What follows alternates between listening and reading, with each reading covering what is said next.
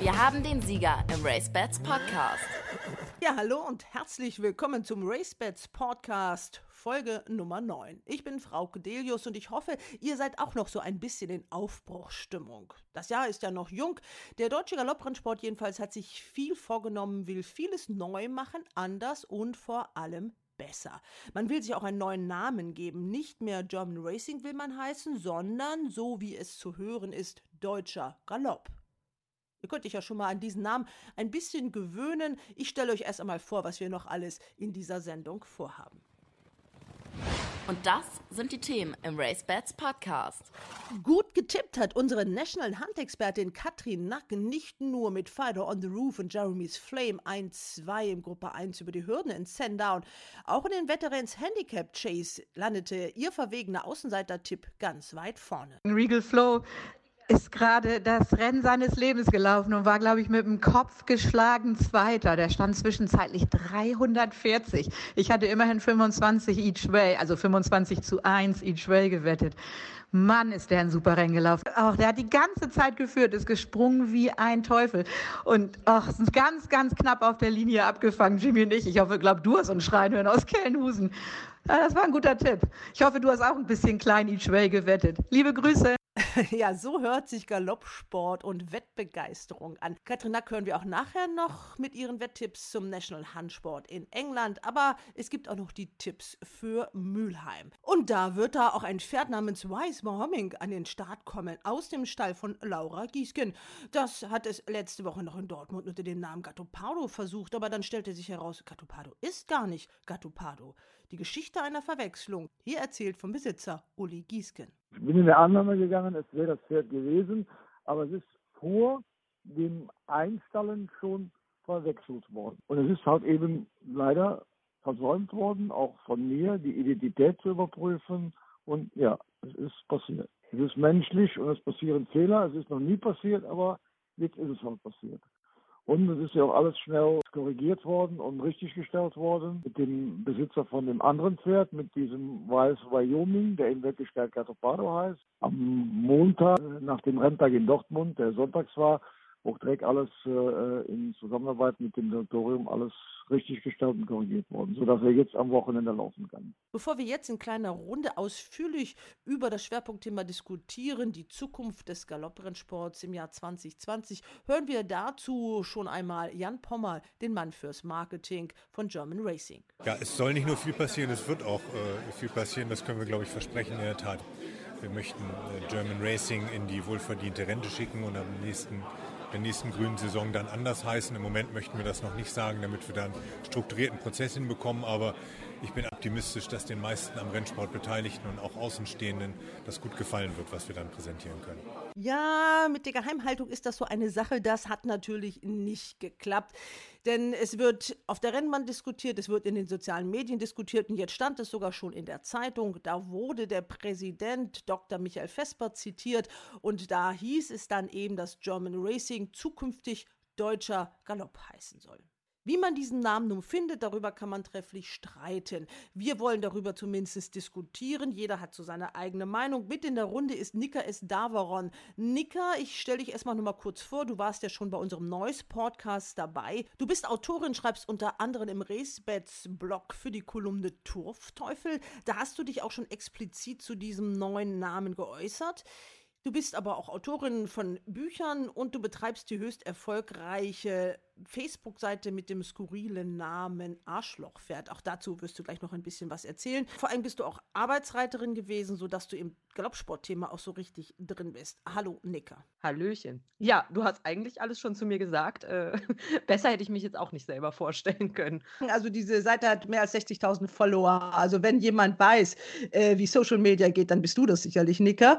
Und dann haben wir natürlich noch mit dabei unseren Wetttippgeber, der ja mittlerweile schon in jeder Folge dabei war, Christian Jungfleisch. Du verfolgst natürlich das Geschehen des deutschen Galopprennsports äh, auch und kennst dich gut aus. Genau, hallo, auch von meiner Seite. Wir wollen über die Zukunft des deutschen Galopprennsports reden.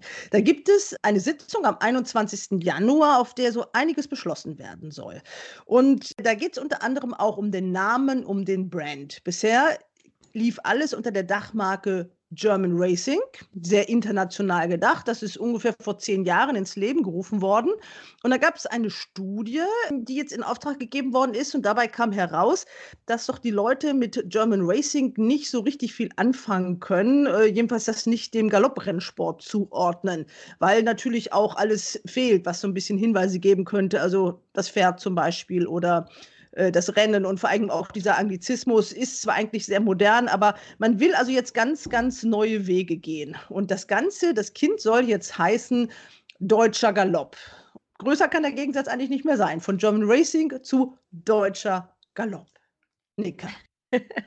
ja, ich glaube, dass die meisten wahrscheinlich schon gelesen haben, was ich davon halte. Ich habe dazu auch eine Kolumne bei äh, RaceBets geschrieben unter äh, meiner Turfteufel-Rubrik. Und ja, also ich bin überhaupt nicht glücklich mit diesem Namen. Das ist für mich so altbacken und sehr unvollständig. Weil deutscher Galopp, was? fragt sich dann für mich automatisch. Da fehlt irgendwas. Deutscher Galopp, Rennsport, deutscher Galoppsport, irgendwas.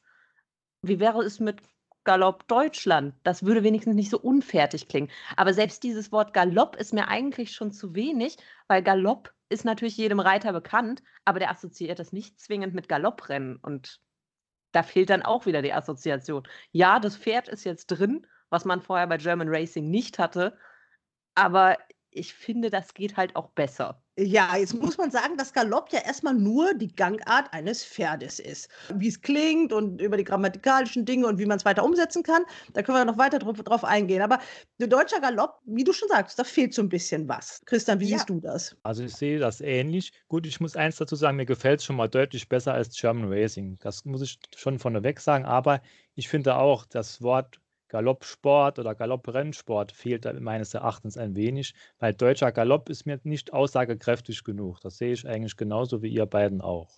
Das soll ja auch erstmal alles zusammenbringen. Das soll nicht nur die Pferderennen äh, beinhalten, sondern ja auch die Vollblutzucht, also alles in einem. Und äh, alleine von der Sprechweise, ich habe es ganz am Anfang, ich habe es zweimal gesagt, wir reden über die Zukunft des deutschen Galopprennsports. Das kommt mir ganz automatisch über die Lippen. Ich müsste jetzt sagen, wir reden über die Zukunft des deutschen Galopps. Ist für mich schon ein komisches Gefühl irgendwie, oder? Außerdem sprichst du dann die Marke gar nicht korrekt aus. Denn du müsstest ja sagen, wir sprechen über die Zukunft von deutscher Galopp. Das wäre ja die Marke. Das heißt, du mhm. würdest immer diesen Markennamen grammatikalisch verdrehen, um mhm. ihn überhaupt richtig auszusprechen, weil ansonsten klingst du ja einfach wie der letzte Hiopai. Und das ist das Problem dahinter. Also, das geht einfach nicht. Und wenn ein Journalist darüber reden muss, diesen Namen in einem Artikel erwähnt, wie soll er das machen? Das, das klingt einfach nicht. Vor allem, äh, das Ganze ist ja eigentlich noch in der Entscheidungsphase oder Entscheidungsfindung, sollte man denken. Da gibt es jetzt im aktuellen Wochenrennkalender den Hinweis, dass die ganzen Karten jetzt noch nicht ausgegeben werden, weil man warten will, wie dann die neue Marke heißt, wenn man dieses Logo und den Namen natürlich auf diesen Identifikationskarten auch schon verwenden möchte. Das heißt, also die Mitgliederversammlung am 21.01. muss dann noch entscheiden. Aber man hat, wenn man das so öffentlich irgendwie so hört, ein bisschen das Gefühl, als ob da schon eigentlich alles klar ist. Das ist der deutsche Nee, der deutsche Galopp. Nein, das ist, ja, das, man kann es gar nicht sagen. Ne? Siehst ne? du, das meinte ich. Ja, ja, genau. Also das, das ist ein bisschen schwierig. Auch das neue Logo, habe ich das Gefühl, hat auch schon der halbe Rennsport gesehen. Habt ihr es schon gesehen? Ich nicht. Du hast es mir beschrieben. Ja, also mir wurde es gezeigt und das ist also auch so ein grünes Pferd, was so ein bisschen aussieht wie so ein Springer, so eine Schachfigur und ist nicht sehr dynamisch, ein bisschen plump und hat sowas auf dem Rücken, was wohl ein Jockey darstellen soll und sieht wohl einem Logo der, der Stadtsparkasse relativ ähnlich. Jedenfalls wurde mir das so in Dortmund zugetragen und äh, also richtig Begeisterung hört sich anders an, also von denen, die es gesehen haben. Christian, du kannst jetzt gar nichts dazu sagen? Ich kenne es nur durch die Beschreibung von dir. Also du hast es vor, vor ein paar Wochen schon mal beschrieben. Es hört sich im ersten Moment ein bisschen merkwürdig an, muss ich sagen. Ne? Weil das aktuelle Zeichen finde ich grundsätzlich gar nicht so schlecht. Das von German Racing, das Zeichen. Ne? Das ist zumindest ein bisschen dynamisch. Und man muss sich ja bei allem jetzt wirklich fragen, wenn man so einen Brand neu macht, dann fängt man ja bei Google eigentlich wieder ganz von vorne an. Also das muss man sich schon wohl überlegen. Ich habe das selber auch mal gemacht. Äh, ich betreue auch die Seite Turf Times und habe auch schon gedacht, machst du sowas nochmal neu, um vielleicht noch eine Seite mit einer anderen Ausrichtung zu machen und habe, wie es der Teufel so will, seit Jahren die Domain Galopp Deutschland und habe darüber nachgedacht und habe mit meinen Internet-Experten gesprochen und die haben mir davon wirklich eindringlich abgeraten. Die haben gesagt, du habt bei Turf Times habt ihr über eine Million Treffer bei Google. Wenn du das jetzt bei Galopp Deutschland irgendwie äh, ansiedeln willst, dann fängst du erstmal von vorne an. Also das ist eine ziemlich große Nummer, die die da planen und ich weiß gar nicht, bringt das den Rennsport voran oder wirft es uns erstmal wieder zurück? Ich weiß nicht, ob da jemand auch mal SEO-technisch nachgedacht hat. Also ich meine, der Google-Suchmaschinenalgorithmus sollte einem Marketingmenschen ein Begriff sein und das ist durchaus problematisch. Denn das Wort Deutschland bzw. Deutscher beginnt ja nun mal dieser neue Name mit und dann hast du am Ende dann die Treffer, die erstmal nur mit Deutscher sind. Und dann kommt erst das Wort Galopp. Das ist schon problematisch daran. Also Deutscher Beamtenbund. Genau, Deutscher wenn man tipp mal Deutscher in eine Maschine ein. Genau, ja. ja. Das ist das Problem. Und Galopp ist halt auch nicht Galopprennen. Wenn du einfach nur Galopp googelst, da kommen ganz andere Treffer bei raus. Man muss ja so sehen, ähm, es geht ja auch viel um Backlinks, ja, was, was auf welchen Seiten verlinkt ist und wie die in ihrem SEO-Wert sind und sowas alles. Und German Racing hat diese Back Backlinks alle mittlerweile durch diverse Portale. Das fehlt dann dieser neuen Marke wieder und das muss sich über Jahre hinweg auf. Und ich weiß gar nicht, seit wann ist es German Racing? German Racing ist es äh, seit 2008. Ja. Heißt, es gibt diese Dachmarke und Ja. vorher lief das ja alles, die, die Webseite ja noch über Galoppsport. Genau. Und äh, ich weiß, da hatten wir einmal schon die Links, die alle ins Leere liefen bei Turf Times, weil wir ja alle verlinken, alle Pferde, alle Rennen, Genau. verlinken wir immer zu, zu German Racing. Und da waren die Links schon alle einmal tot und jetzt das Ganze wieder. Also das, das ist schon, äh, also ich werde es sicherlich nicht nochmal alles nachhalten und das nochmal neu verlinken, weil das ist ja eine Arbeit, die man sich umsonst macht. Ja, vor allen Dingen, wenn sie dann feststellen, dass ihnen der Name auch wieder nicht gefällt, weil also diese Gefahr scheint es ja gerade zu geben, denn offensichtlich hält so ein Name ja nicht lang, wenn sie den einmal beschließen. Also ich meine 2008, hm, finde ich Ja. jetzt nicht so wahnsinnig lange Zeit. Ich hatte jetzt wirklich den Vorschlag mal gemacht, wenn man das Galopp Deutschland, also die Domain, wie gesagt, ich hänge nicht dran, ich würde sie dem Rennsport zur Verfügung stellen. Man könnte so wunderbar auch alle Vereine damit einbinden und hätte wirklich so eine Corporate Identity, also dass man wirklich sagt Galopp Deutschland und dann wäre es dann eben noch Galopp Hamburg und Galopp Köln und Galopp München, sodass alles irgendwie einheitlich wäre und dann auch wiederfindbar wäre. Das geht mit deutscher Galopp natürlich auch nicht in der Form. Nee, also das fände ich zum Beispiel auch ziemlich schön, wenn man das einfach wirklich alles miteinander verbinden kann. Das heißt, die können auch natürlich dann wieder ihre Backlinks setzen etc. Und ähm, vor allen Dingen auf die Datenbank herzugreifen, um Pferde und Rennen darzustellen. Das ist ja eigentlich wunderbar. Ne, da hätte man so ein einheitliches Angebot. Die Seiten sehen sich dann halt auch in der Farbgebung ähnlich, sodass man weiß, das hier ist was Offizielles vom deutschen Galopprennsport und nicht vom deutscher Galopp. Jetzt ist das aber alles wohl durchdacht, sagt Jan Pommer. Der ist ja jetzt zuständig seit letztem Jahr für das Marketing. Er ist Geschäftsführer der BGG, also der Betreibergesellschaft, die also wirklich alles abwickeln, was so auch mit den Fernsehbildern zusammenhängt und mit dem Wetten. Und da ist er der Geschäftsführer und er ist zuständig fürs Marketing. Mit dem habe ich gesprochen beim Galopper-Forum Ende des letzten Jahres und da hat er mir erzählt, was er überhaupt so alles vorhat. Ich glaube, der Gedankengang war damals, dass man international äh, agieren möchte. Und äh, das Logo als solches hat eigentlich auch äh, durchaus eine Attraktivität, äh, die man gut präsentieren kann. Allerdings stellen wir wirklich tatsächlich fest, es funktioniert eben nicht. Und wenn man das feststellt, und das sage ich ohne jeden kritischen Unterton, dann muss man eben voranschreiten und sich etwas Besseres ausdenken. Und das wird sicherlich ein Name sein, der äh, deutsch ist. Es wird ein Name sein, der auch Galopp äh, mitführt, denn das ist ein international verstandenes Wort. In der ganzen englischsprachigen Welt, in der französischsprachigen Welt wird das Wort Galopp genauso verstanden wie in Deutschland. Also in die Richtung sollten wir doch denken. Es ist in Frankreich ja auch so, da heißt es wirklich äh, France Galop. Wenn man das jetzt einfach mal so übersetzt, äh, ist es ja eigentlich ganz einfach, wie man sich nennt. Fußball heißt ja auch nur Fußball-Bundesliga, da hat man ja auch keine Spirenzchen gemacht. Ne? Also ich glaube, es ist schon gut, wenn man sich das sorgsam überlegt und nicht einfach nur so äh, äh, aus, aus dem Stegreif oder aus der eigenen Intuition heraus arbeitet. Deswegen haben wir auch mit einer Agentur zusammengearbeitet, das wirklich sehr intensiv diskutiert und auch mit einer Marktforschung abgestützt um uns wirklich ganz sicher zu sein, dass wir uns nicht sozusagen in unserer, in unserer äh, Rennsportwelt da Vorstellungen machen, die, die da draußen dann wieder nicht verstanden werden. Und da sind wir jetzt, glaube ich, ganz substanziell äh, am Ergebnis, äh, am Ende eines, eines Prozesses und ich bin ganz optimistisch, dass wir damit durchstarten können. Das zweite Thema ist die TV-Präsenz. Äh, da haben Sie jetzt gesagt, sind Sie jetzt auf der Plattform von Sport Deutschland. Ich muss sagen, ich habe das jetzt mal versucht, aber das klappt irgendwie nicht mehr. Es hat jedenfalls immer, wenn ich es versucht habe, hat es geklappt. Und aber die letzten Wochen nicht mehr. Ja. Okay, das, äh, dem müssen wir nachgehen. Also das ist aber natürlich nicht unser Hauptkanal künftig, sondern wir müssen Kanäle da schaffen, auf YouTube, auf Facebook, wo, äh, auf unserer Homepage wo, äh, womöglich, wo die Leute das dann auch frei empfangen mal sehen können. Da, aber müssen wir auch dafür sorgen, dass diejenigen, die im Moment für die Bilder zahlen, nämlich äh, die Kollegen von Wetstar und die, die ja auch an Ausländer wie Inländer äh, verkaufen, gegen Entgelt verkaufen, dass wir da einen guten Weg finden, wer was zu welchem Zeitpunkt sehen kann. Was wir aber auf jeden Fall sagen können, ist, dass diese Bilder deutlich besser aussehen werden. Einmal, weil sie in einer besseren Qualität produziert werden, aber auch, weil wir daraus jetzt ein, ich sage mal, redaktionell kuratiertes Format machen. Also etwas, was nicht, wo nicht nur umgeschaltet wird von Rennbahn A zu Rennbahn B und man dann hoffen muss, dass sich da gerade jemand aufmerksam hinter der Kamera äh, äh, befindet, sondern tatsächlich ein, ein Produkt, bei dem ein Moderator äh, vor Ort ist, dann in das Geschehen eingreifen kann und ähm, auch jemand in einem Studio mitteilt, was denn gerade so insgesamt vom Renntag oder von den unterschiedlichen Rennveranstaltungen zu halten ist. Diese Konzepte liegen ja schon seit tausend Jahren da beim Verband. Also das ist ja jetzt nichts Neues, was Sie da erfinden wollen. Ähm, bis jetzt ist es immer gescheitert. Also es gab die immer gleichen schlechten Bilder seit 20 Jahren. Das Einzige, was da passiert ist, ist, dass die noch schlechter geworden sind, weil die Kameras noch älter geworden sind. Also da haben sie richtig was zu tun. Ne?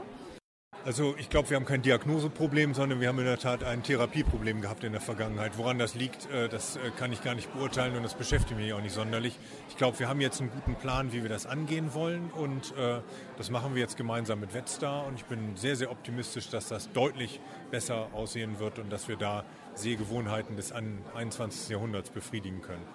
Wird es eine Live-Sendung geben? Wird man Rennen live, frei und öffentlich und ohne dazu zu bezahlen sehen können? Das müssen wir jetzt noch im Detail abstimmen, weil, wie gesagt, äh, Wetstar im Moment dieses Produkt ja als Live-Produkt an Buchmacher, an Wettunternehmen verkauft im In- und Ausland. Und da müssen wir natürlich eine seriöse, seriöse Abgrenzung äh, hinbekommen. Womöglich wird das dann so laufen, wie das aktuell bei Sport Deutschland läuft, Klammer auf, wenn es läuft, äh, nämlich mit einem ganz kleinen zeitlichen Delay. Das wäre dann für den Wetter natürlich nicht vertretbar, der will das ja äh, live erleben, aber für den Rennsport-Enthusiasten äh, womöglich kein Problem. Ich meine, Jan Pommer hat ja viel Erfahrung, muss man sagen. Der ist seit 20 Jahren im Sportmarketing, der war Manager der Basketball-Bundesliga, der hat die Olympiabewerbung mit versucht voranzutreiben, auch wenn das natürlich nicht so ganz erfolgreich verlaufen ist. Der weiß also in Sachen Marketing eigentlich, wovon er spricht, auch Social Media ist ja eigentlich eines seiner Schwerpunktthemen, aber im Rennsport, da kennt er sich noch nicht so gut aus. Sicherlich ein, ein Nachteil, weil der Rennsport ist ja schon ziemlich speziell, oder Christian? Gut, das stimmt generell schon, dass der äh, Rennsport seine eigenen Themen und Gesetze wohl auch hat und dass man da sich schon ein bisschen auskennen sollte. Aber in der Vergangenheit haben auch viele Leute, die sich im Rennsport auskennen, versucht, da was zu erreichen und haben nichts erreicht. Also ich denke schon, dass Jan Pommer mit seiner Erfahrung hier schon was bewegen kann. Ich bin mir halt nicht hundertprozentig sicher, ob es jetzt das Hauptaugenmerk sein sollte, den, den Namen zu ändern. Ob das ist der wichtigste Punkt ist, um den Galopprennsport in Deutschland voranzubringen. Da zweifle ich ein bisschen dran. Zumindest sollte man doch, also so kenne ich das, dass wenn man etwas entscheiden soll, man auch etwas zu entscheiden hat, also sprich mehrere Vorschläge. Also nicht nur deutscher Galopp und dann abnicken, sondern man könnte sich auch vorstellen, da gibt es dann drei verschiedene Vorschläge. Vielleicht gibt es das ja und wir wissen es nicht, kann ja sein. Aber ich habe so ein bisschen, ich prüfe sowas ja auch mal nach, bevor ich irgendwas behaupte, da ein bisschen so meine Zweifel dran, weil ich weiß, dass Galopp Deutschland zweiter Sieger war, das habe ich eben auch gehört. Und nach dieser Domain hat aber noch keiner gefragt. Und das weiß ich ja, weil, weil ich sie habe. also. Äh, also das, das ist, äh, finde ich, ein bisschen schwierig. Auch deutscher Galopp-Rennsport äh, ist, äh, ist überhaupt noch nicht gesichert. Und das finde ich schon alles ein bisschen schwierig, weil deutscher Galopp-Rennsport ist ja das, was, wenn man German Racing sucht, auch vorne auftaucht. Deutscher Galopp-Rennsport, German Racing. Frage ist, warum nimmt man den Namen nicht einfach? Die Vorschläge, die wir jetzt so gehört haben, die dann da so durchschimmern, die sind sich alle auch so mega ähnlich. Also ist da nicht noch irgendwas anderes, irgendwas dazwischen? zwischen German Racing und Deutsch und Galopp irgendwas in der Mitte oder eben wirklich etwas, was knackig und griffig ist und, und das nicht irgendwie sagt, ja, wir sind 1800 irgendwann gegründet und da sind wir auch stehen geblieben und so spannend ist das hier. Also die Domain deutscher Galopp ist schon gesichert und da erscheint auch, also hier kommt bald eine neue Webseite. Also das Ding scheint so in trockenen Tüchern zu sein. Ich weiß nur nicht, ob die Mitglieder da wirklich dann auch so automatisch mitgehen. Da kann man sich mal überraschen lassen.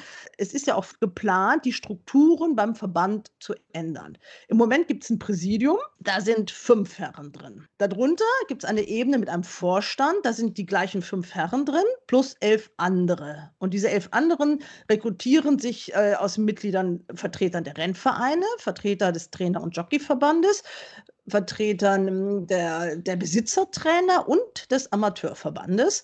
Und unter dem Ganzen gibt es die Mitgliederversammlung, die ja auch mitentscheiden kann, wie wir jetzt am 21.01. ja auch sehen. Die dürfen ja dann auch mit abstimmen.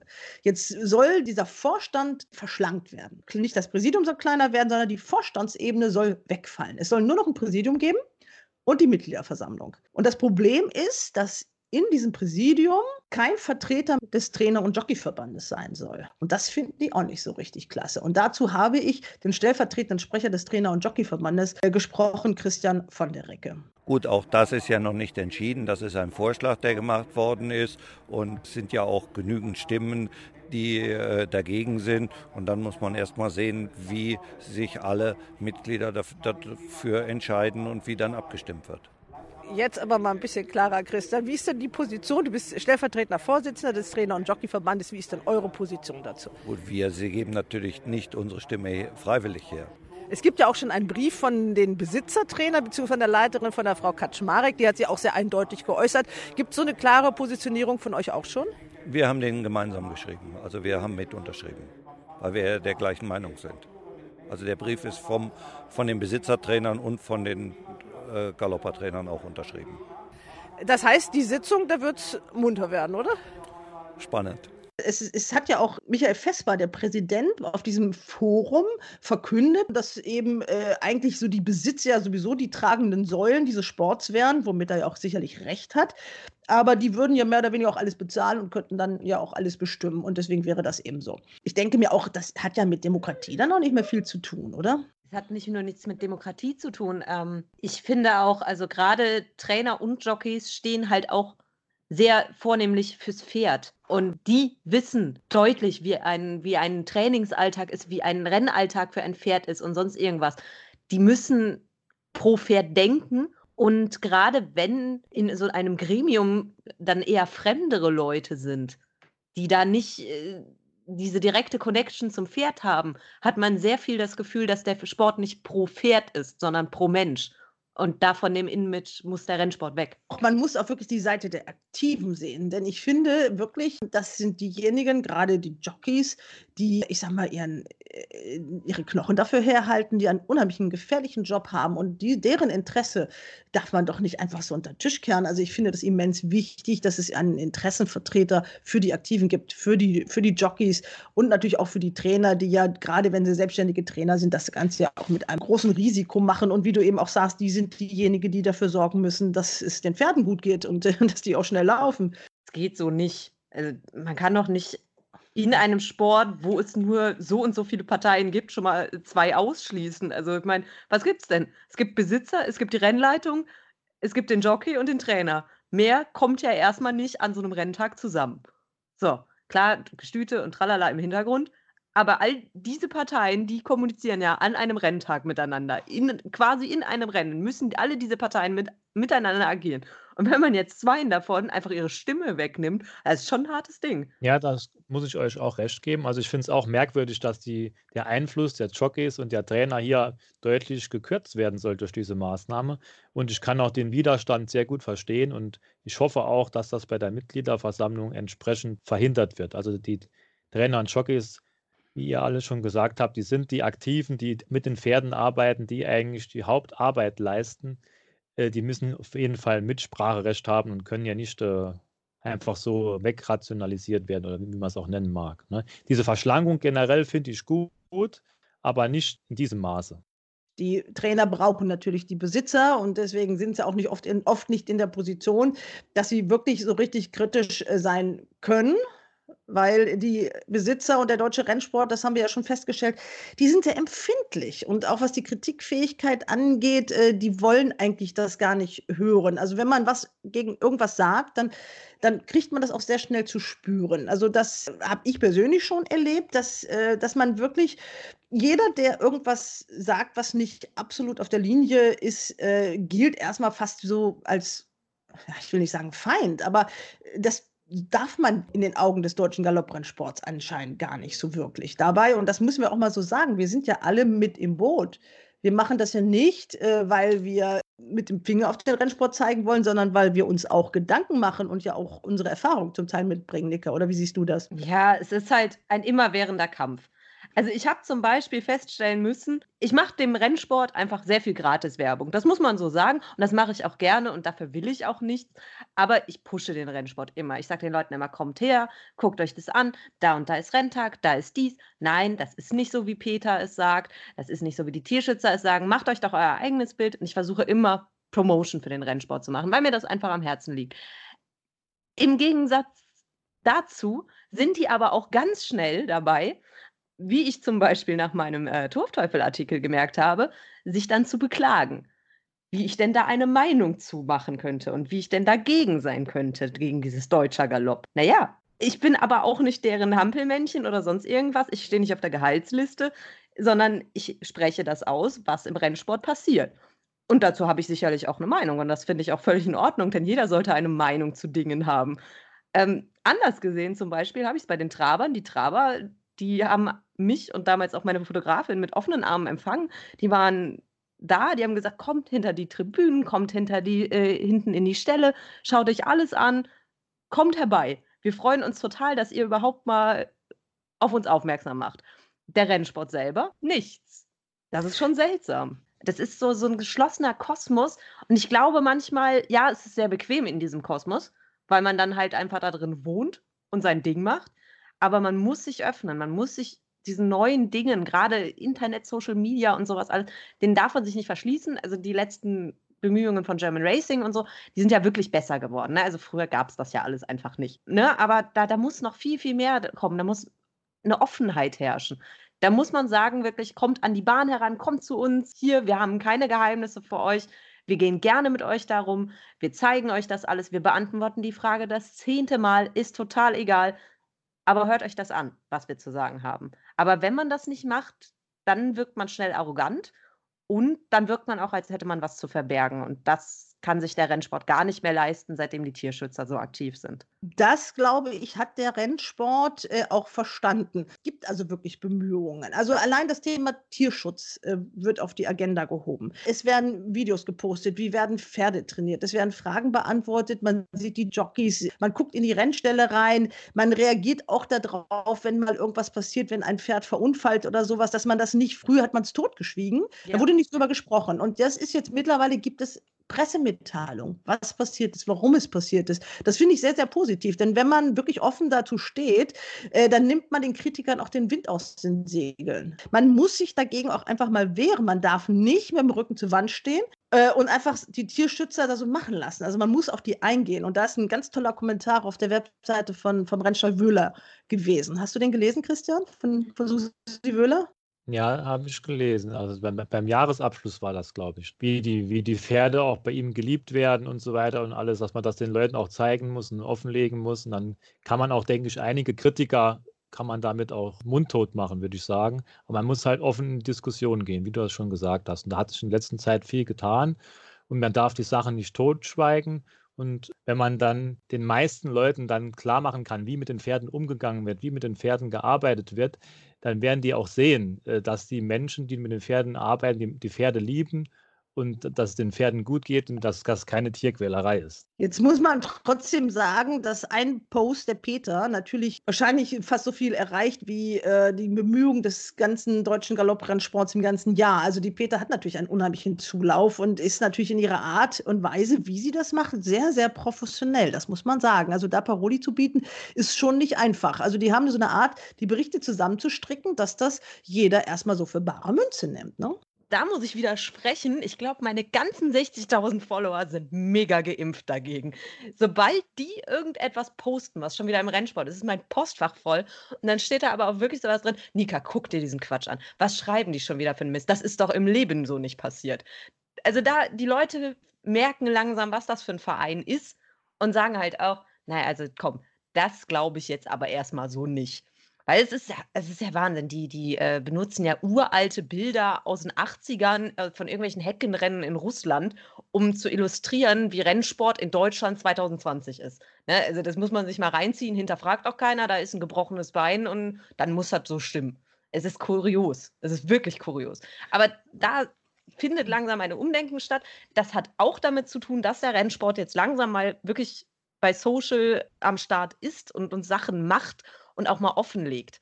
Ne, weil das wirkt offiziell, weil sie nun mal German Racing sind. Und wenn die das sagen, pass mal auf, das war so und so dieser Unfall, dann hat das einen glaubhaften Wert. Es hat natürlich mehr Wert, als wenn ich mit Arschlochpferd daherkomme und sage, nö, ich stand daneben, das war so und so. Das finde ich sehr positiv, dass das, diese Themen wirklich angepackt werden und man merkt auch, dass sich da was tut. Hat natürlich auch eine kopfstarke Abteilung mittlerweile im Marketing äh, da am Start.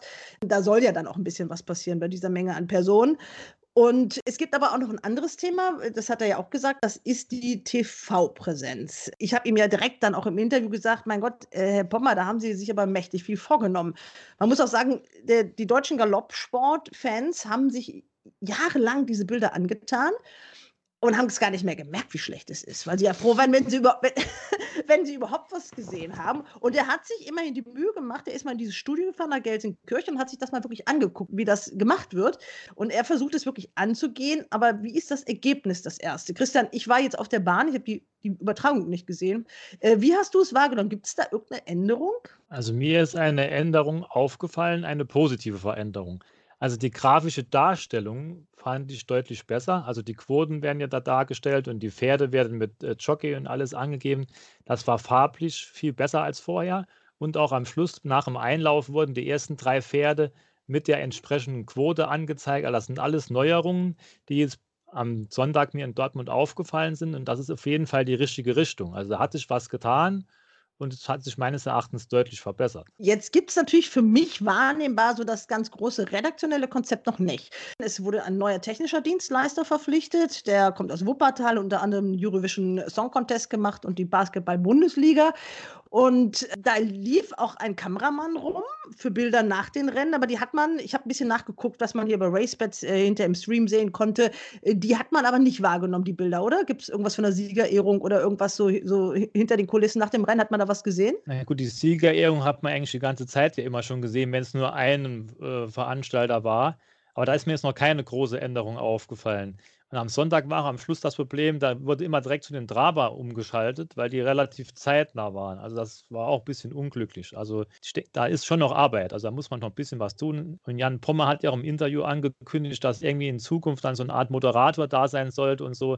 Ich hoffe, dass das dann alles, diese Übergänge ein bisschen besser werden. Ne? Weil sonst wurde ja immer blind umgeschaltet und dann wusste man gar nicht so richtig, wo man dran ist. Aber es gab ja immer diese schönen Bilder vom Parkplatz. Also die kennen wir ja auch alle.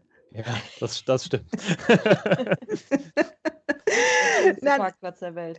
Genau, äh, aber jetzt so Stimmen auf der Rennbahn wären natürlich auch noch schön. Aber das ist ein großer Aufwand, weil ich habe mir das auch nochmal angeguckt. Die Bilder sind ja noch nicht, nicht immer wirklich besser geworden.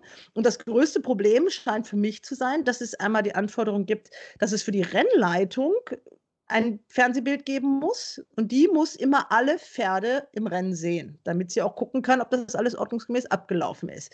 Das ist natürlich so, dass man dann manchmal hier so, ja, so Ameisen laufen sieht, weil das alles dann relativ klein ist und man nicht groß auf die vorderen drei halten kann oder so mit der Kamera.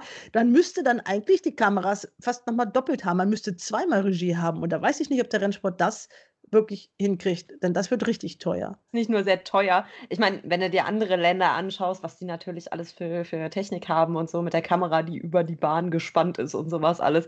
Ähm, klar, man muss es jetzt auch nicht direkt übertreiben und da zig Sachen machen, aber es muss sich auf jeden Fall was verbessern. Das sieht halt immer noch aus wie die Telewette und äh, mit dem krisseligen Bild der 90er. Und äh, wenn da jetzt die ersten Schritte kommen, dann ist das auch auf jeden Fall richtig und wichtig. Es kommt natürlich alles sehr spät und ich frage mich, gibt es überhaupt noch die Zielgruppe dafür? Weil die Wetter, die sind ja eigentlich äh, an ihren Wettanbieter gebunden, die gucken das da, die wollen es ja auch live sehen. Da hat ja ein paar Mal auch einen Unterschied gemacht. Der sagt ja, die Wetter, die wollen das zack, zack, zack, die wollen das sehen und die wollen auch nichts Buntes dahinter, die wollen gleich das nächste Rennen und weiter geht's. Wer ist dann überhaupt noch die Zielgruppe? Ja, doch, es gibt ja neue Zielgruppen. Man möchte ja nicht nur Wetter, man möchte ja auch Zuschauer, die auf die Bahn kommen und äh, gerade für die muss das ein bisschen schön aufbereitet sein, auch zur Nachschau und auch, um Material liefern zu können, das Leute anlockt. Wenn man mal zum Beispiel jetzt mal so ganz ins Blaue ein Grupperennen in Japan gucken will. Wenn man sich das auf YouTube ansieht, was da für ein Shishi drumherum ist, muss man jetzt dazu sagen, das ist natürlich mega kitschig und das würde wahrscheinlich bei unserem Publikum nicht ziehen, aber bei den Japanern zieht das. Wenn die da fein ihr Logo einblenden und mit ganz viel Geglänze und einem kleinen Comic dazu, dann ist das für deren Zielgruppe auf jeden Fall passend und zieht offensichtlich genug Leute an. Wir müssen halt irgendwie eruieren, was ist unsere Zielgruppe? Wen wollen wir ansprechen? Wie fancy und sexy müssen unsere Videos sein, damit Leute sagen, Mensch, das habe ich da gesehen und dann komme ich auch mal auf die Bahn. Und dann wette ich auch mal. Ich denke mir aber, dass die Leute, die im Moment im deutschen Rennsport äh, aktiv sind, auf den Bahnen doch eher älter sind. Also der Nachwuchs der ist äh, kaum da. Obwohl ich jetzt in Dortmund war ich jetzt, da habe ich so eine Gruppe junger Menschen getroffen und habe die angesprochen. Und das war eigentlich auch ganz spannend. Also war so ein junger Typ, der kommt aus Warendorf und der ist natürlich nicht von alleine hergekommen, sondern der hat ein Mädchen dabei und die ist äh, Amateurreiterin. Aber er ist durch sie auf die Rennbahn gekommen und hat mit Pferden sonst zu tun, weil er nämlich aus Warendorf kommt. Das dritte Mal bin ich jetzt da. Ist eigentlich ganz interessant, muss man sagen. Selbst wenn man nicht so viel versteht, aber man, wenn man kompetente Hilfe hat, geht das ja. Waren Sie jetzt nur in Dortmund bisher auf den Bahn oder auf welchen Bahn waren Sie? Ich war nur in Dortmund, ja. Dadurch, dass es auch die erste Berührung mit dem Rennsport ist. Abgesehen vom Motorsport. Trotzdem, jetzt fassen Sie mal so zusammen. Was gefällt Ihnen, was gefällt Ihnen nicht? Also ich muss sagen, äh, die Geschwindigkeit fasziniert mich natürlich irgendwo. Das klingt wie so eine Standardantwort, aber das ist tatsächlich so.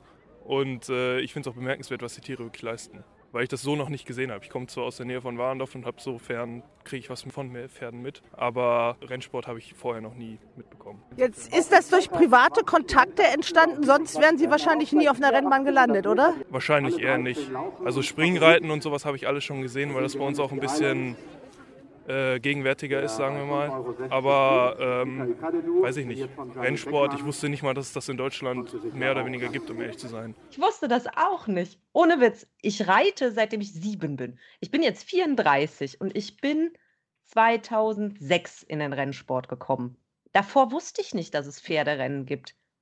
Und ich komme aus Bergheim. Was ist in Bergheim? Schlenderhahn. Es ist mir nicht klar gewesen. Ich wusste ja, das ist ein Galopprennengestüt, aber ich habe irgendwie gedacht, das wäre also ein altes Überbleibsel aus so einer untergegangenen Zeit. Mir war nicht bewusst, dass in Köln eine Rennbahn ist, bis ich da war. Ist Facebook denn für neue Zielgruppen überhaupt noch das Richtige? Ja, weil diejenigen, die Geld genug haben zu wetten, na, wenn wir jetzt auf Instagram etc. gehen, da ist eine junge Zielgruppe, die hat aber nicht die Kaufkraft.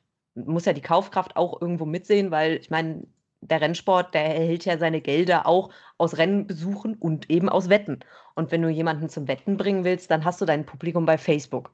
Das ist einfach so. Bei Facebook sind die so um die 30-Jährigen und älter, so 28 bis Open End, weil es das halt am längsten gibt oder zumindest für uns Deutsche am längsten gibt. Das ist ein vertrautes Medium, da ändert sich nicht viel.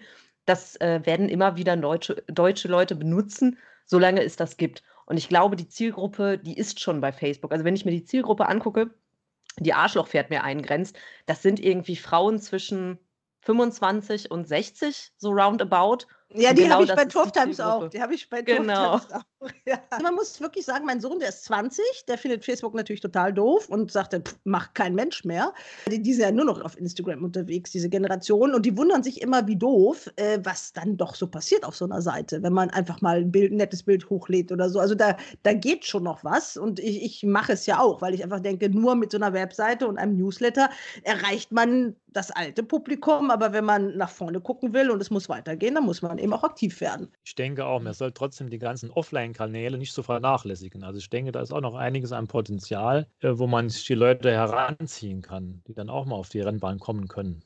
Also nicht nur auf Social Media setzen. Ne? Was RaceBets da redaktionell bietet, das kann sich wirklich sehen lassen. Ich habe es jetzt von äh, jemandem gehört, der sich im Sport wirklich auskennt und da zu Hause ist und sagt, das sieht sehr modern aus. Also auch ein bisschen anders, wie es aufgemacht ist. Und die Themen sind natürlich auch so oft wirklich, da werden auch die Anfänger abgeholt. Das ist ja gut. Je mehr Leute da aktiv mitmachen, desto besser für den Sport. Aber ich wollte noch auf ein anderes Thema kommen. Und zwar soll es noch eine Neuerung geben bei den Rennreiterinnen. Es gibt ja nur im Galopprennsport, fast nur im Galopprennsport, das Phänomen, dass Männer und Frauen in dem gleichen Wettbewerb zusammen antreten.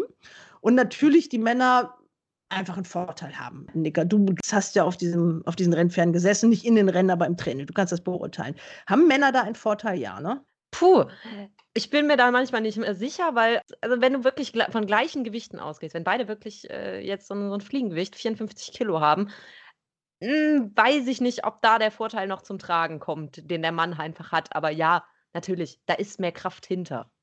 Das will ich nicht bestreiten. Da ist der Mann einfach äh, physisch ein bisschen anders gebaut als die Frau und das ist halt das Problem dahinter. Ja, das hat auch so ein anderer Starke gesagt in unserem großen Interview, dass er sagte, wenn es wirklich ums Finish geht, also über die ganze Saison gesehen und, und man vergleicht es im Endkampf, dann wird am Ende werden die Männer doch etwas erfolgreicher sein als die Frauen. Natürlich können Frauen auch Gruppe 1 Rennen gewinnen. Das zeigt sich ja in England. Das gibt es ja auch. Das haben die auch Natürlich. alle schon geschafft.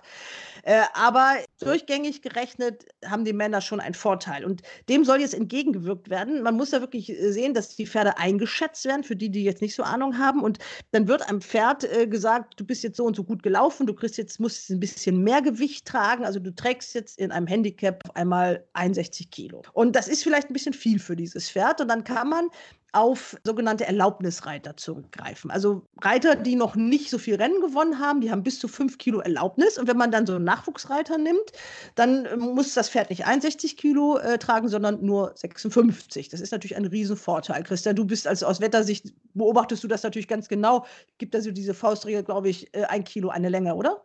Ja, so sag mal, so ein Kilo eine Länge, besonders um, bei 2000 Meter Rennen, bei Sprintrennen ist es vielleicht ist eher ein bisschen weniger, aber grundsätzlich heißt es so, ein Kilo eine Länge. Und da kann ein Erlaubnisreiter natürlich schon sehr viel ausrichten, wenn man fünf Kilo Erlaubnis runternehmen kann vom normalen Gewicht. Grob gerechnet sind das dann fünf Längen. Okay, der Erlaubnisreiter ist normalerweise ein bisschen schlechter als ein anderer Reiter. Das sind vielleicht keine fünf Längen mehr, aber es kann schon entscheidende Vorteile bringen. Jetzt sind natürlich gerade bei den Nachwuchsreitern und bei den Auszubildenden sehr viele Frauen dabei. Das ist ja wie im Pferdesport jetzt ganz allgemein so, dass also mehr Mädchen in, in, in den Rennstellen auch mittlerweile sind.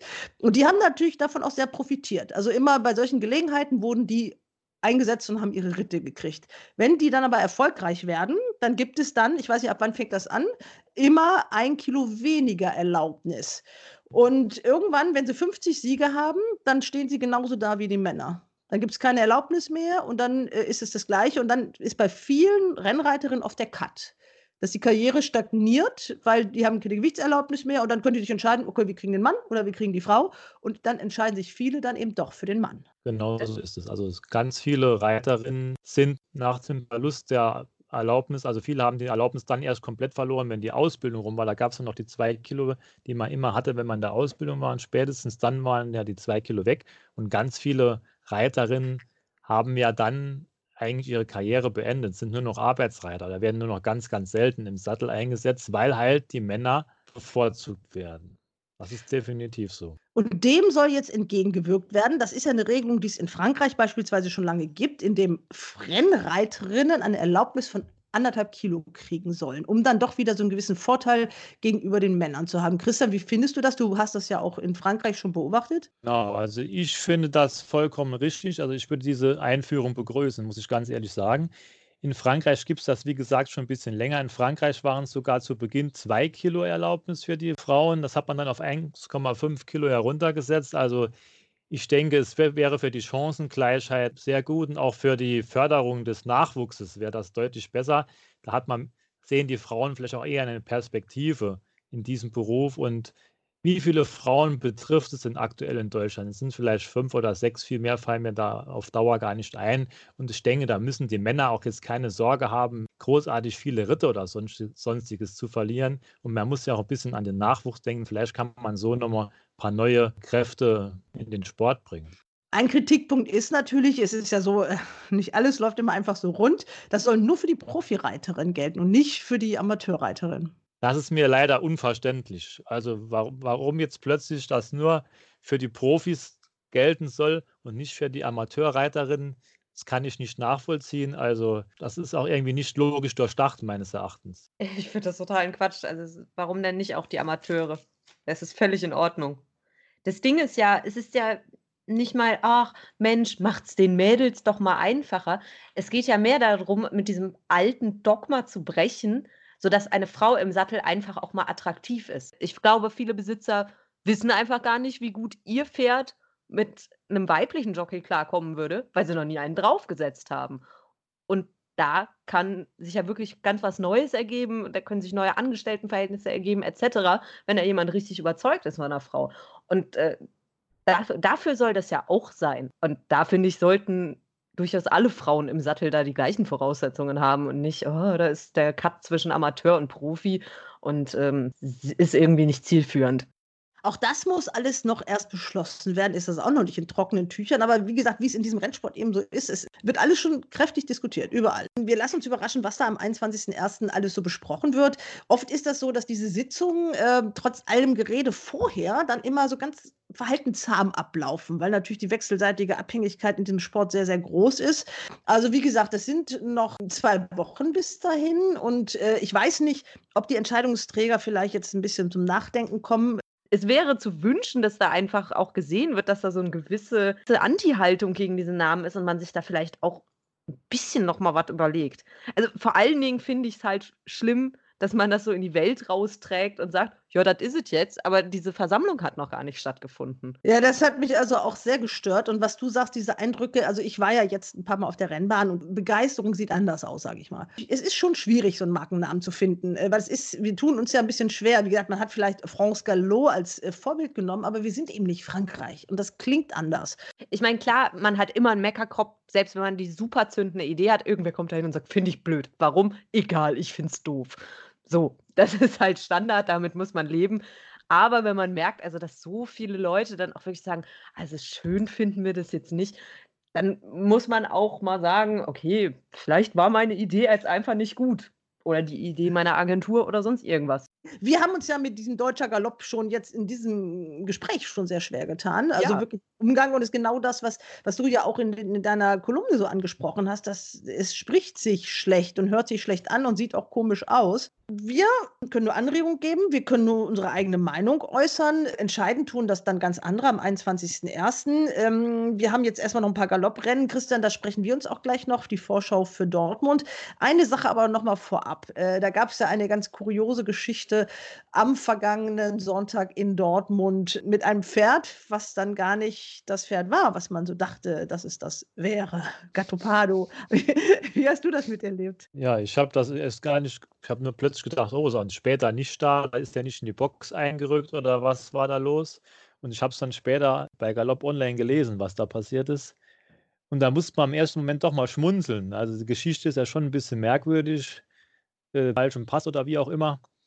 Und es ist nie aufgefallen. Ja, muss man mal drüber nach, ob einem das auch selbst passieren könnte. Habe ich dann nochmal so nachgedacht. Ja, könnte vielleicht schneller gehen, als man denkt. Aber eigentlich, wenn man ehrlich ist, hätte man mal genauer in den Pass geschaut, hätte doch auffallen müssen, dass die Abzeichnungen alles gar nicht mit dem Pferd, das da auf der Koppel rumsteht, übereinstimmen. Aber irgendwie hat sich da niemand groß Gedanken drum gemacht und so ist dann halt am Sonntag passiert. Ja, da hat nämlich der vierjährige Wallach das erste Mal in seinem Leben überhaupt eine Rennbahn betreten. Und ein aufmerksamer Tierarzt, die schauen nämlich ganz genau hin, der hat gemerkt, nee, Pferd und Pferdepass, das gehört nicht zusammen. Man hat dann Laura Giesken, die Besitzertrainerin, die ja gleichzeitig auch Championess der Amateurrennreiterin ist, mit ihm noch aufgaloppieren lassen, hat in der Zeit aber den Chip geprüft, den jedes Pferd ja mittlerweile trägt und hat gemerkt, nee, das ist nicht Gatopado, das ist Wise, Wyoming. Beide Pferde stammen aus der gleichen Zucht, sind zusammen mit zwei Zuchtgefährten im Transporter, der einst zu Christian von der Recke ins Prix-Training gekommen. Und auf diesem Weg muss die Verwechslung schon passiert sein.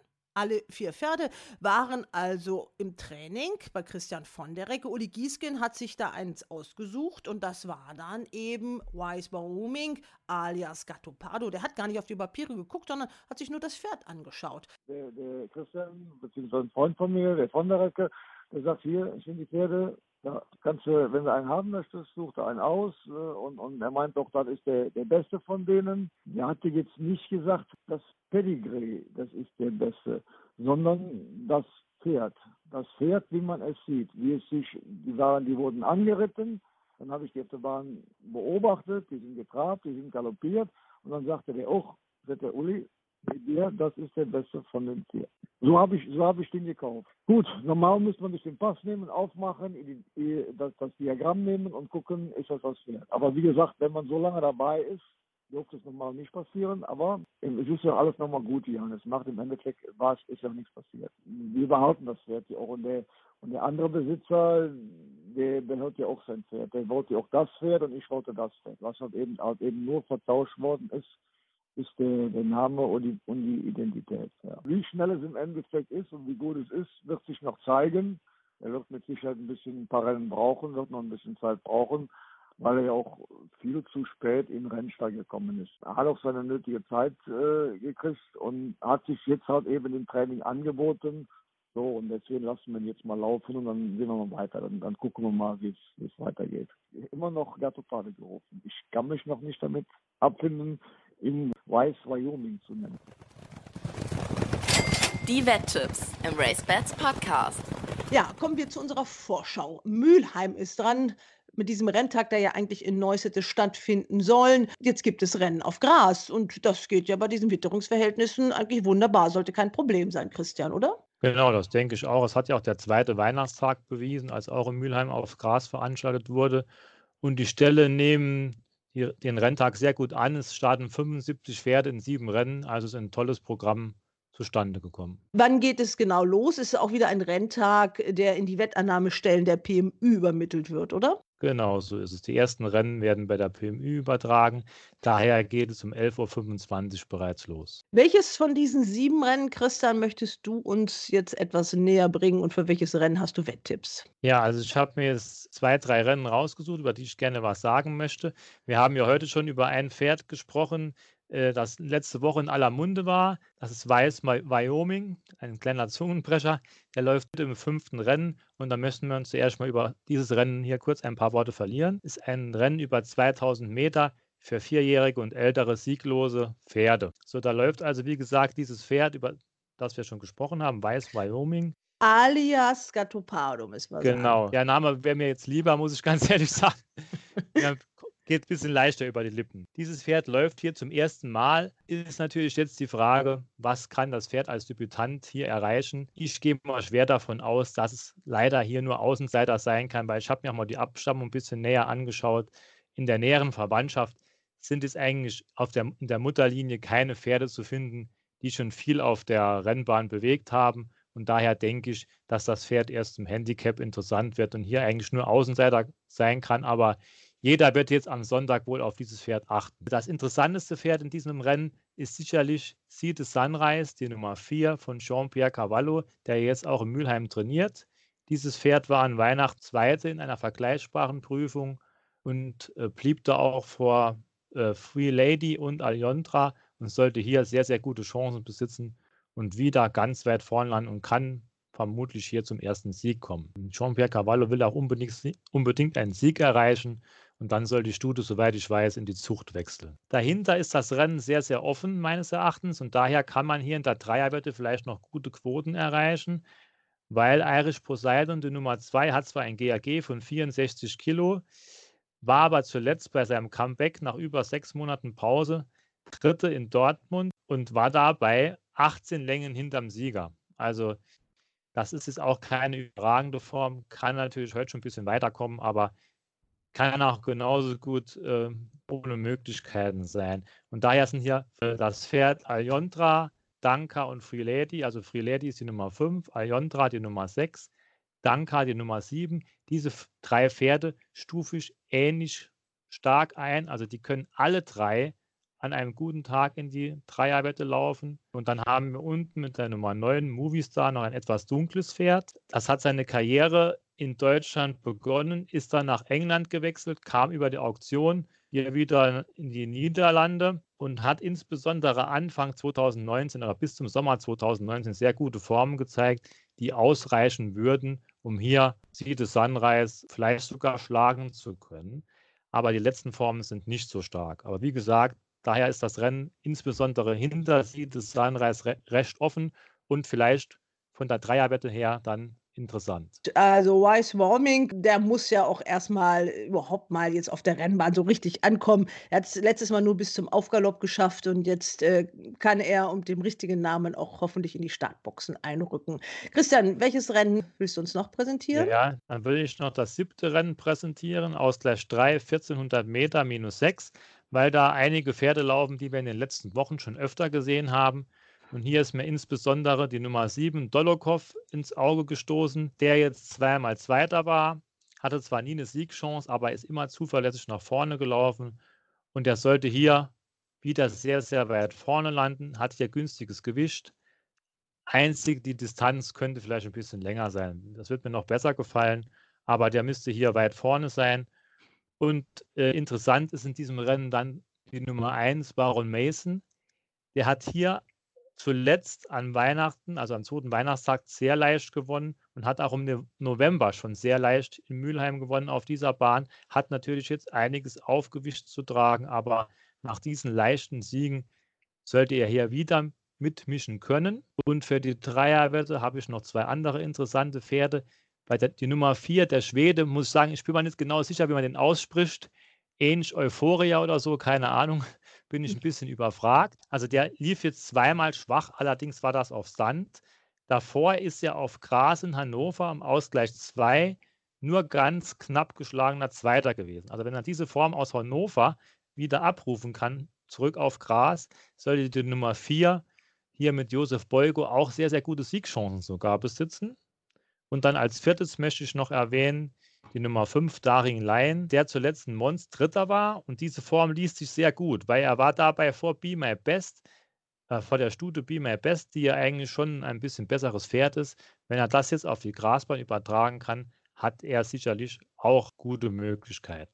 Ja, äh, Christian, es gibt ja noch ein Rennen, äh, das hat sogar den Namen von RaceBets. Das ist der RaceBets Winterpreis. Das ist auch die Viererwette. Da sind 15 Pferde drin, also da ist jeder Platz in der Startmaschine gefüllt, oder? Also mehr als 15 Pferde dürfen gar nicht laufen. Dadurch ist das Rennen natürlich auch sehr, sehr offen. Aber dennoch möchte ich jetzt mal ohne große Wertung einfach fünf Pferde hier in den Ring werfen, die mir hier aufgefallen sind und deren Formen mir sehr gut gefallen. Da möchte ich beginnen mit der Nummer 2, Roi du Soleil, die Nummer 3, Epaton, die Nummer 4, Iniesta, die Nummer 6, Marienthaler und die Nummer 10, Sweet Caroline. Also ich denke, diese fünf Pferde sollten hier gute Möglichkeiten besitzen und vielleicht kann man damit in einem großen Feld die Viererwette treffen.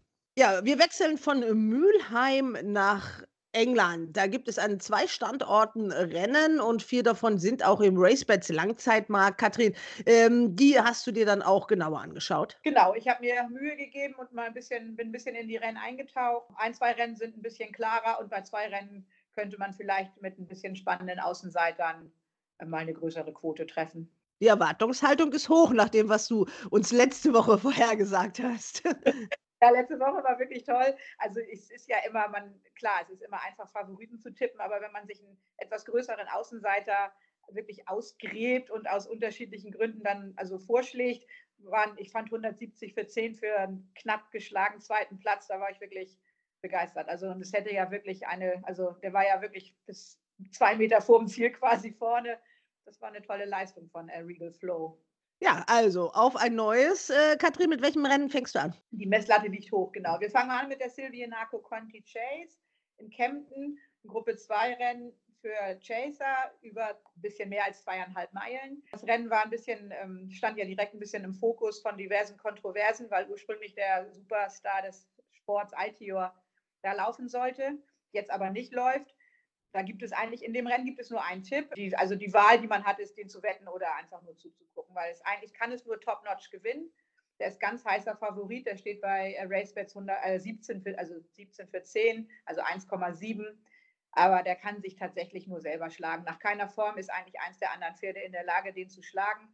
was natürlich nicht heißt, dass irgendein Springfehler oder so ein anderes Ergebnis hervorrufen könnte. Aber wenn alles glatt geht, möchte ich in dem Rennen auch gar kein anderes Pferd tippen. Das ist das Lieblingspferd des Jockeys, Daryl Jacob, ein absolutes Lieblingspferd bei uns zu Hause. Und ähm, mein Mann würde mich umbringen, wenn ich, wenn ich ein anderes Pferd nenne. okay, gut.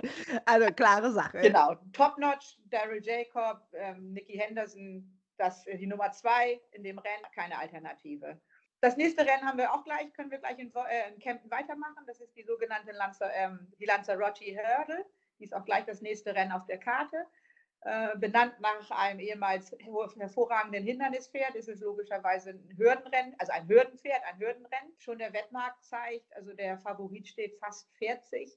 Das zeigt natürlich, dass das ein relativ offenes Rennen ist. Der Favorit steht 40 und der größte Außenseiter auch nur 280 für 10, also 28 zu 1. Wir haben da lange geguckt. Ich möchte da zwei Pferde nennen, die ein bisschen interessanter in der Quote sind und Each Way auf jeden Fall vielleicht ein bisschen Value sind. Das ist einmal ähm, die Nummer ähm, 13, Tiger Call, Tim Vaughn mit Alan Jones. Ähm, das Pferd kommt aus einer längeren Pause, hat aber zuvor wirklich sehr gute Pferde gesehen steht natürlich günstig im Gewicht, hatte einen Start, danach 84 Tage Pause, aber er steht nur 100 am also Festkurs. Ich habe mir noch ausgegraben die Nummer 8, möchte ich noch nennen, Echiqueur oder wie immer, das ist ja ein französischer Name, da tue ich mich leider ein bisschen schwer. Die Form des Pferdes sind nicht unbedingt berauschend, aber das Pferd hat eigentlich eine gewisse Klasse. Also es ist A, eine sehr gute Trainer-Jockey-Kombination der gleiche Jockey wie im Rennen davor Topnotch und ist auch der gleiche Besitzer. Das Pferd hat vernünftige Form, war zuletzt als heißer Favorit sehr deutlich geschlagen. Eine Form, die, wir so nicht akzeptieren und von daher glaube ich, dass man hier Way ein bisschen Value haben könnte, weil er wohl niedriger im, im Kurs stehen würde, wenn er beim letzten Mal nicht so versagt hat. Äh, hat einen deutschen Vater, das Pferd. Genau, Network hat ja in Frankreich hat er hervorragende Hindernispferde auch gebracht. Immer wieder eine Quelle, die gerade diese beiden Besitzer gerne anzapfen. Wie gesagt, die reinen Formen sind so berauschend nicht, aber ich bin der Meinung, das Pferd kann mehr, als er bisher in England gezeigt hat. Den möchte ich, ich kann es ja so ein bisschen Französisch aus der Schule, aber wie man den ausspricht, das weiß ich jetzt auch nicht. Echiquier, ne, das ist, das ist schwer. Also der arme Rennbahnsprecher, muss ich nur sagen. Ja. Entschuldigung, ich hatte Latein, von daher, mein Französisch beschränkt sich auf Croissants und so weiter. So, dann auch noch Warwick sehr schöne kleine Rennbahn, auf der wir auch schon mal waren. Das ist, ähm, wo immer, also nie absoluter Top, also die haben keine Gruppe 1 Rennen oder so, aber die geben sich wirklich Mühe, mit ihrem Hindernissport einen tollen Level zu halten. Zwei Rennen haben wir da, die ähm, Leamington Novices Hurdle, ein Gruppe 2 Rennen über äh, fast, fast ja schon drei Meilen da möchte ich ein Pferd nennen, der im Wettmarkt ganz interessant steht vielleicht. Also der steht 355 momentan, Harry Senior. Tizard Robbie Power. Pferd hat eine hervorragende Gesamtform. Genau, er war gerade die vorletzte Form, wo er zu Edward Stone Zweiter war.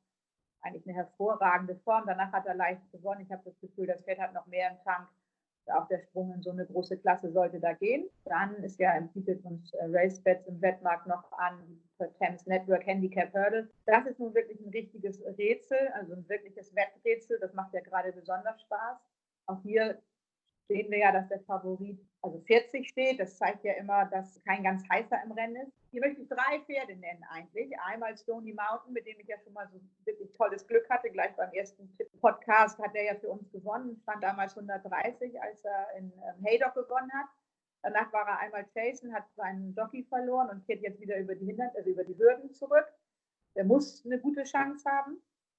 Allein schon, weil die Form vorher extrem aufsteigend war auch der Sieg in Haydock wirklich überlegen war und normalerweise, also die Idee, Jason zu gehen, habe ich da schon beim letzten Start nicht verstanden.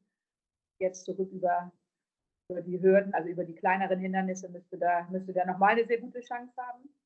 Dann möchte ich nennen die Nummer 4, äh, Lischnager Oscar. Das Pferd ähm, hat zuletzt sehr enttäuscht. Das steht, was steht da? Warte mal. 13 steht der. Ja, der hat, das ist eigentlich, und das hat die Trainerin auch immer gesagt, die hat immer gedacht, das ist mindestens ein Gruppepferd. Jetzt läuft er in einem, in einem Handicap äh, und ist noch nicht mal Top Weight, also kriegt ja riesig Gewicht, vor allem von dem, von dem Höchstgewicht der Nummer 1, Seide Berley. Hat jetzt eine kleine Pause gehabt, läuft zum ersten Mal mit so äh, Seitenpuscheln da. Ähm, von daher, ich, ich muss den einfach mal tippen, weil normalerweise kann das Pferd wesentlich mehr, als er zuletzt gezeigt hat. Diese 49 Tage Pause können auch heißen, dass die Trainerin vielleicht mal irgendwie ein bisschen frischer bekommen hat oder so. Und dann muss ich noch ein Pferd nennen, der, da ist der Name schon Programm. It's all guesswork. Das ist es ja eigentlich wirklich, was wir hier machen. Ich, manchmal muss man ja ein bisschen raten beim Tippen. Und ähm, da, was mir da ins Auge springt, ist die Tatsache, dass ähm, Richard Johnson das Pferd reitet. Der hat ja zuletzt mit meinem Stony Mountain so toll gewonnen und reitet das Pferd jetzt aber hier nicht, sondern hat sich für diesen, äh, dieses Pferd von Gordon Elliott entschieden, der also mit da, daher aus Irland kommt. Ich nehme das als Hinweis, dass ähm, gerade Gordon Elliott und Richard Johnson, die beiden, also Richard Johnson ist ja, möchte Jockey Champion werden, sucht sich natürlich Ritte, die erfolgsversprechend sind. Ich ähm, habe das Gefühl, dass da ein bisschen was im Busch ist. Ich finde, würde hier mal die sozusagen zweite Farbe des Stalls als zumindest Each-Way-Tipp äh, nicht ähm, außen vor lassen, so formuliert es. Hals und Bein. Bis zum nächsten Race Bats Podcast.